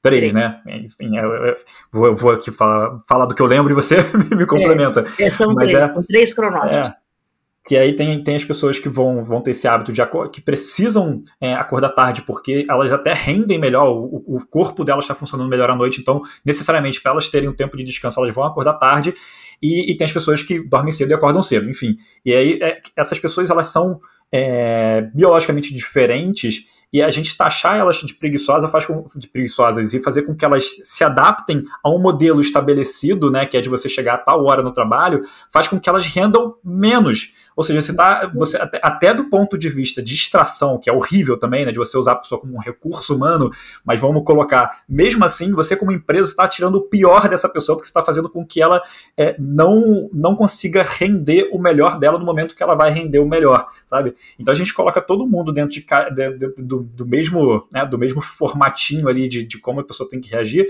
e se você não tiver uma, um conhecimento próprio, né, de um se ouvir, não buscar informação e defender né, o seu a, a, o que é o melhor para você, ninguém vai fazer isso por você, né? O mundo vai querer te encaixar num, num padrão ali, vai querer te colocar dentro daquele, daquele negocinho. Então, é. nesse caso do Bolt é, é interessante por isso, porque é, é, foi, um, um, foi ele ouvindo o próprio corpo, né? Assim, é, é, a própria mente também um pouco, né? Porque sim, assim, é, foi ele ouvindo e falando, cara, não, eu sou assim, eu vou render melhor assim, vocês precisam me respeitar. E as pessoas respeitaram e tá aí, né? Tipo, o maior claro. recordista, um dos maiores atletas de todos os tempos. Enfim, desculpa, mas fala agora Imagina, dos três, assim. Porque... Os cronótipos, eles são três, tá? Uhum. É, cotovia, terceiro pássaro e coruja. É, é um nome uhum. traduzido, né? Mas é, uhum. os cientistas deram esses nomes mesmo. É, a cotovia é, são personalidades biológicas que produzem muito na primeira hora da manhã. Uhum. É, então, dormem muito cedo, acordam muito cedo. Os terceiros pássaros são os mais comuns que existem na humanidade, aquele cara que dorme ali por volta das 21 horas, 22 horas, acorda umas uhum. 7. E os corujas são os caras que começam a produzir a partir das 5 horas da tarde e vão dormir, né, tipo, 8 da manhã, entendeu? Sim. E, e são características, inclusive, de personalidades diferentes. Né? Normalmente as cotovias são mais dóceis, por exemplo, e são mais felizes. Os, é, os corujas são, é, são é, pessoas que têm mais tendência a vícios, por exemplo, é, uhum. álcool, cigarro, é, comida, mas são mais normalmente são pessoas que têm uma, um brilhantismo maior. Uhum. Então, tem, tem aspectos biológicos muito diferentes mesmo, né? Isso chama-se cronobiologia. É isso que é cronobiologia. E o estudo do sono está dentro da cronobiologia. Né? Uhum. É como, como você é, aprende a dormir né, para aproveitar o máximo do seu relógio biológico, né? Então, Sim. quando a gente, por isso que o sexto item que é cuidar do corpo, é, tem a ver com você saber como você funciona. Primeiro, como a nossa espécie funciona, Sim. certo? Nós temos órgãos e, e, osso e pele e né, um sistema é, cognitivo, um, um, sistema neurofuncional que a gente tem que conhecer. Né? Você não pode ser engenheiro sem saber como constrói a estrutura de um, pé, um prédio. Né? Então, se você quer ser um ser humano é, com uma alta potência, é, você precisa saber como a sua máquina funciona. E aí está o biohacking, né, que é uma, é, uma grande evolução de como a gente conhece a nossa máquina, é, utilizando inclusive a tecnologia, é, para a gente poder justamente tirar proveito daquilo que nós somos. Claro que a gente tem muitas questões sociais nisso, é, mas também isso vem sendo quebrado por causa até dos estudos da felicidade.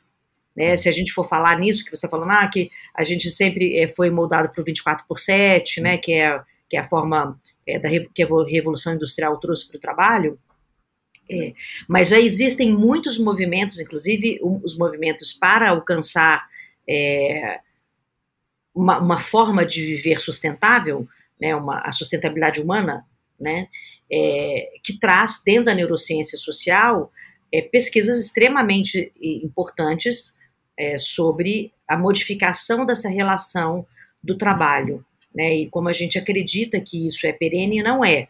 Né, aí a gente vai falar de neurociência social, que é um outro tema que a gente pode é, um dia né, falar sobre isso, né, mas existem, assim, é, não é que a gente acha que é normal, né? E, e nem e a sociedade ela não é pautada pela troca financeira. Isso também é, é uma, uma, é uma, uma narrativa que já foi quebrada também pela ciência e que tem muitos dados já que mostram que a gente não acredita exatamente nisso. Né, uhum. E que as uhum. coisas não são exatamente assim também. Né?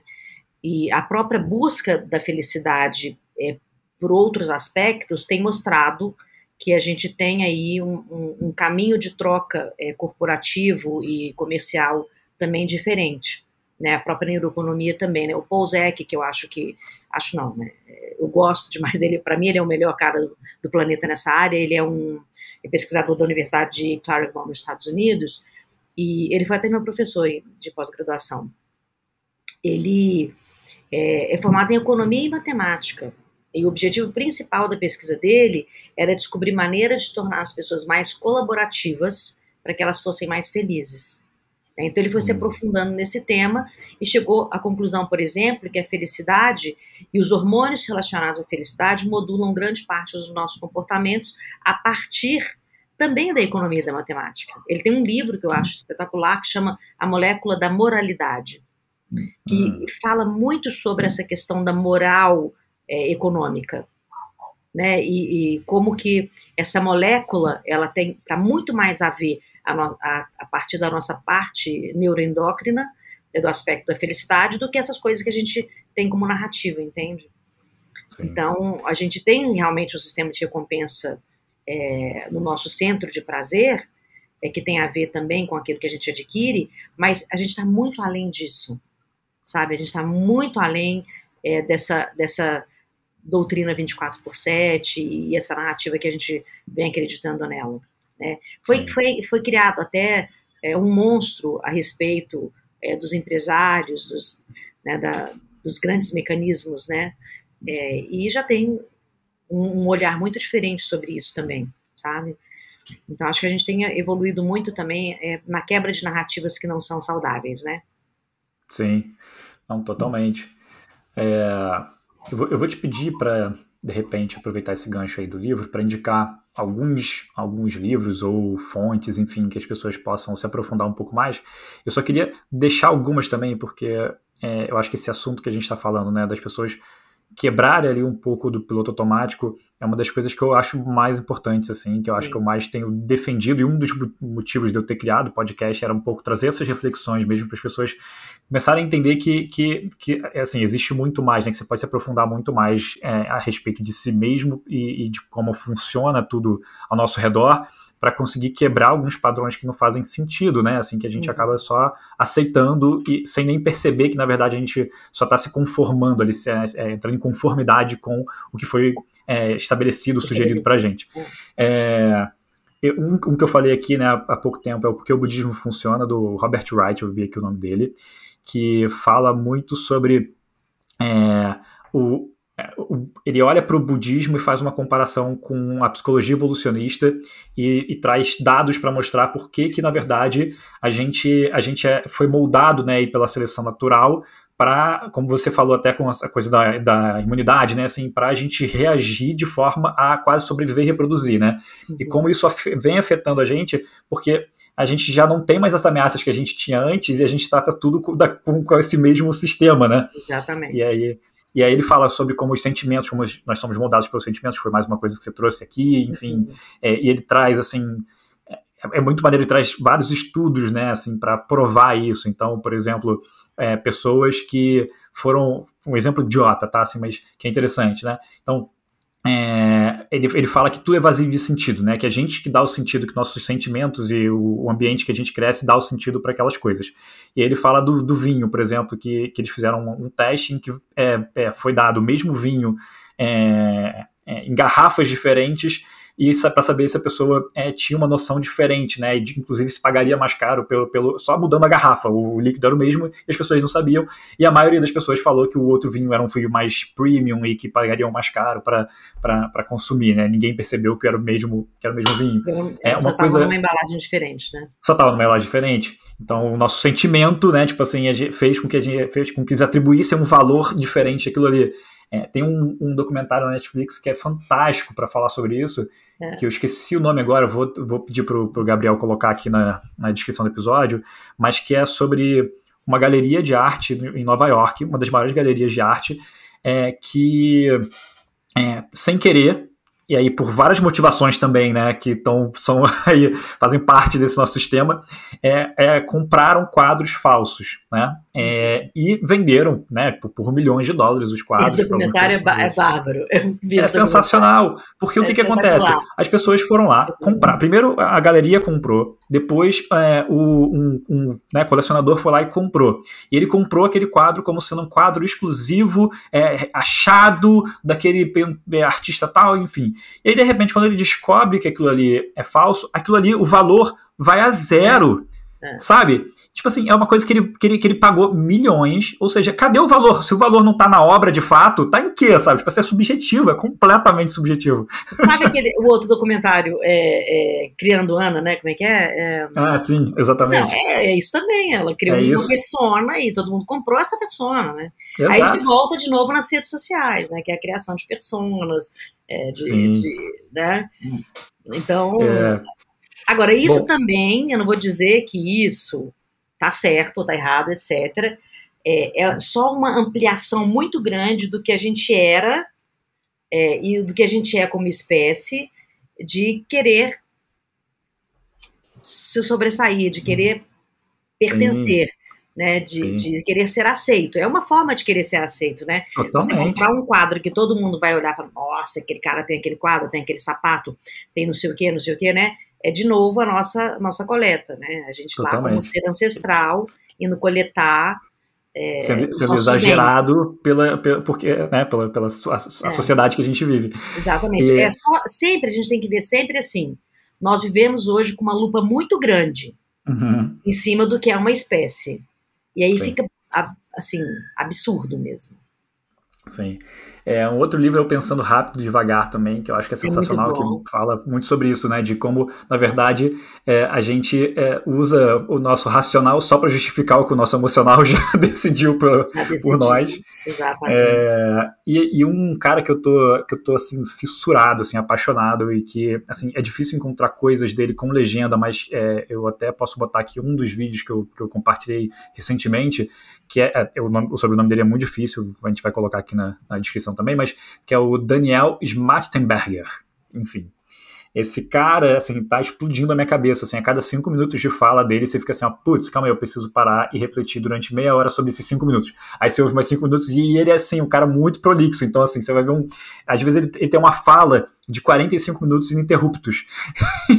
então você tem que parar de cinco em cinco, refletir, fazer anotação, enfim, tudo mais.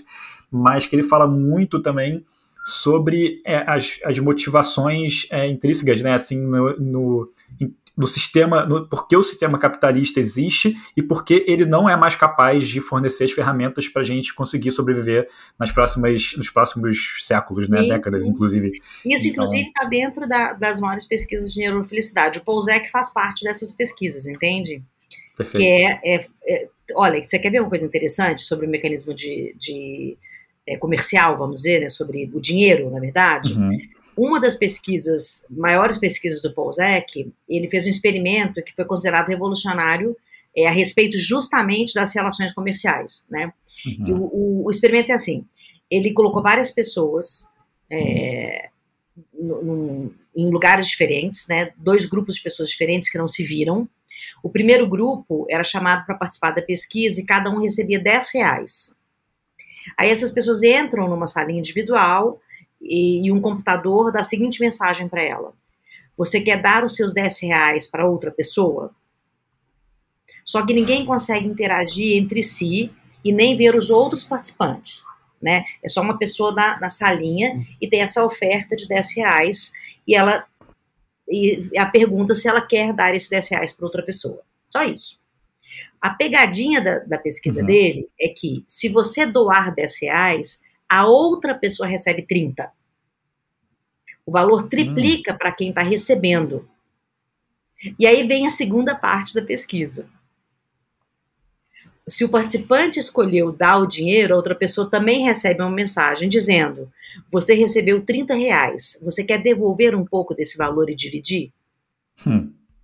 Esse foi um experimento que foi replicado em vários países, em várias culturas diferentes, é, para poder não, não limitar né, culturalmente o que facilitava uma transação financeira.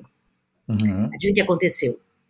Ele descobriu que o primeiro participante é, que enviou o dinheiro para a segunda, ele era motivado por confiança. E a segunda pessoa que devolveu o dinheiro tinha uma medida de confiabilidade nessa relação também. E a maior parte das pessoas que, que participou, assim, grande parte mesmo, quase que 100%, fazia uma devolução para que as duas pessoas recebessem o dinheiro. Então, hum. quanto mais dinheiro um doava, mais o outro dividia. Uhum. Você vê, assim, como que a gente precisa acabar com as narrativas que o ser humano é cruel, egoísta, mal, né? Tem muitas narrativas que a gente precisa, né, aos poucos, ir, ir, modificando. Né? Se a gente fosse pensar é, é como um, um, mundo capitalista tradicional, como as pessoas acham que é, né, e que já foi provado que não é bem assim, né, a expectativa seria que quanto mais dinheiro uma pessoa pudesse ganhar, melhor, e menos ela dividiria. E não foi o que a pesquisa provou. Essa e outras. Uhum. Né? Então, quanto mais a pessoa é, recebia, mais ela devolvia e compartilhava. E isso é uma correlação direta com a liberação de ocitocina no corpo quando a gente faz o bem. Hum. Então, quanto mais as pessoas é, faziam o bem para outra, mais ela liberava ocitocina e mais compartilhava é, conhecimento, dinheiro. A gente volta de novo na colaboração que a gente está falando que eu aprendi com os índios. Então, o Pouzek chama isso de biologia da confiabilidade. É como se o nosso próprio corpo, o nosso cérebro incentivasse comportamentos colaborativos baseados na confiança mútua. Perfeito. E o mais interessante de tudo isso é que se a gente pular para o campo da sociologia, das ciências sociais, o próprio Yuval Noah Harari, que ficou muito conhecido também como é, com esses, esses historiadores, como historiador, esses últimos livros que ele escreveu, também chegou na organização ao longo da história que a conclusão que, que o que diferencia é, os seres humanos como espécie dos outros animais é a capacidade de colaboração. Sim, sim. É a, a capacidade de colaboração e, e o fato de, de, de, a gente conseguir acreditar em coisas que são subjetivas, né? É, que também é muito importante, né? É, então, é. Várias coisas aí no meio. Eu achei interessante esse, esse experimento, vou pesquisar, não, não conhecia ele, porque é. a minha curiosidade é assim, como, como que isso aconteceria em um ambiente que a pessoa aí tem, ela tem outros incentivos, né? Porque eu acho que o que acontece quando a gente olha para o porquê é, o capitalismo tem, da forma. Já tem, que... outros, tem outras pesquisas também. Ah, interessante, eu vou pesquisar. Né? E porque... sempre vai para o mesmo lugar. Ah, interessante. Porque, assim, o que eu, o que eu né, do que a gente vê aí sobre o problema do capitalismo são os incentivos, né? O incentivo à acumulação, né? Então, para você ter vantagem competitiva, né? E aí que entra na, na coisa de, de, de, de, da rivalidade, enfim, tem muita coisa que está aí que eu não vou conseguir, a gente não vai conseguir falar agora. Vou é, voltar um pouquinho aqui. A gente pode até combinar de ter, de ter um papo sobre essas pesquisas que, que são a neuroeconomia, né? Como eu acabei me especializando tanto em neurociência, a neuroeconomia tem pesquisas espetaculares sobre isso também. Perfeito. É, vou te pedir para a gente finalizar aqui, então, de repente, as indicações de tanto de pessoas para pesquisar, livros, enfim, podcasts, o que você tiver de recomendação aí para o pessoal que quiser se aprofundar nesses assuntos que você trouxe hoje, é, quais seriam essas recomendações? Ó, eu acho que eu, é, assim, uma, uma das pessoas que eu acho interessante por causa do assunto que a gente trouxe, né, é o Paul Zek, né, que uhum. se você der um Google aí, você vai ver um monte de coisa legal dele. Perfeito. É, eu acho que tem também. Ah, assim, sobre é, felicidade, né, que a gente está falando dessas práticas contemplativas, das redes sociais, é, pesquisar um pouco sobre o Mind and Life Institute, eu inclusive faço parte lá do Mind and Life Institute, que é neurociências. Qual nome, desculpa? É Mind e Life Institute. São Mind ciências life. contemplativas okay. e neurociência. Né? É muito interessante também e tem muita coisa interessante aí na CIT sobre isso. Eu acho que estudar sobre o Mathieu Ricard é interessante, que é um neurocientista que é monge e é considerado a pessoa mais feliz do mundo.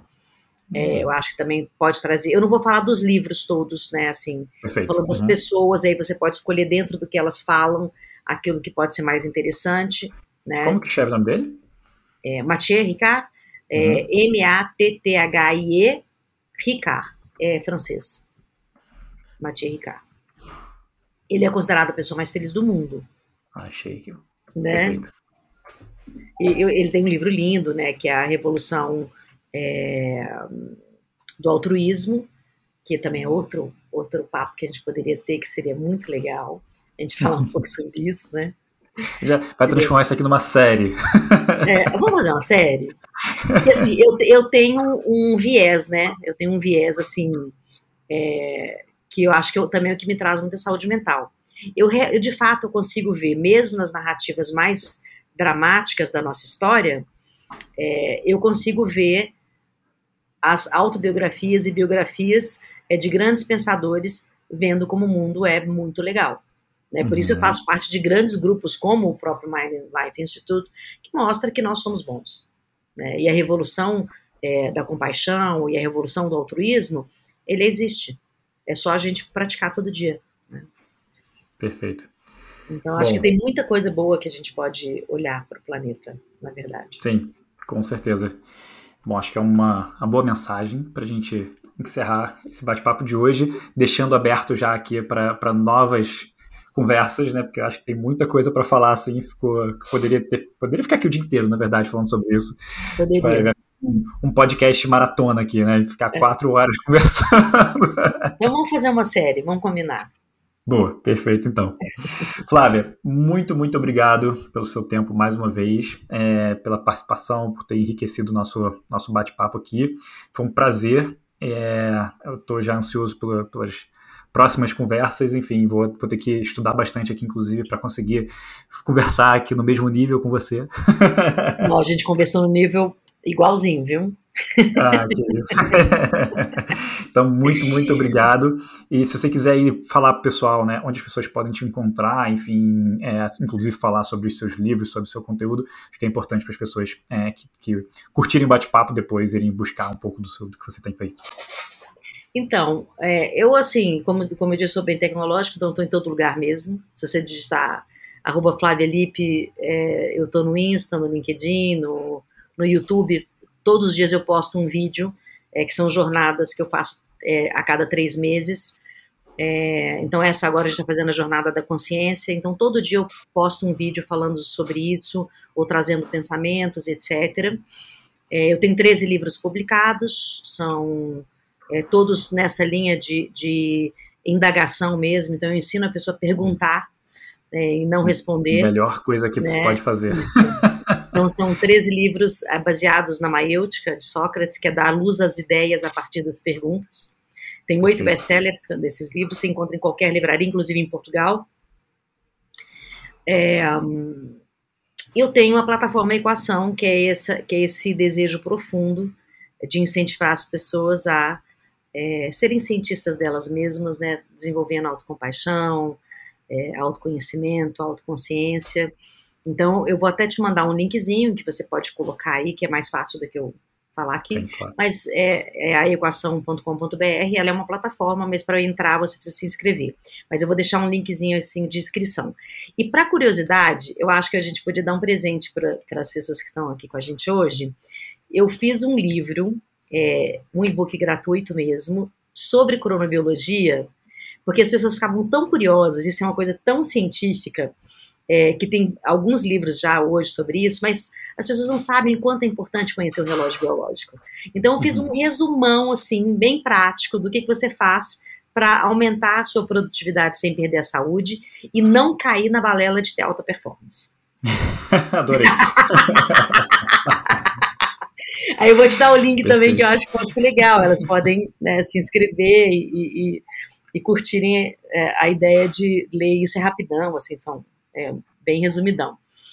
E uma coisa que eu queria muito agradecer é a internet, as redes sociais, que fizeram que a gente pudesse hoje se encontrar e criar um laço que pode trazer muitos frutos para nós dois e para as pessoas que estão à nossa volta.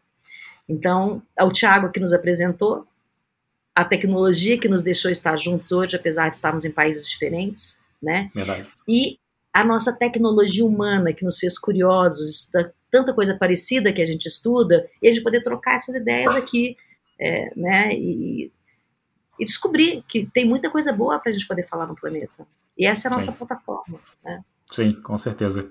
Bom, adorei. Já estou ansioso pelas, pelas próximas, Flávia. Obrigado, viu? Eu também. Muito obrigada, viu? Um beijo enorme. Tchau, tchau. Hey, pessoal, vou ficando por aqui. Só lembrando que no nosso site você encontra as notas, links importantes e transcrições desse e de todos os outros episódios. Basta acessar o i.digital calma. E também, se quiser interagir comigo ou saber mais sobre a agência, os links para as redes sociais vão estar tá aqui na descrição desse episódio. Então, muito obrigado pela audiência e até o próximo episódio do Calma.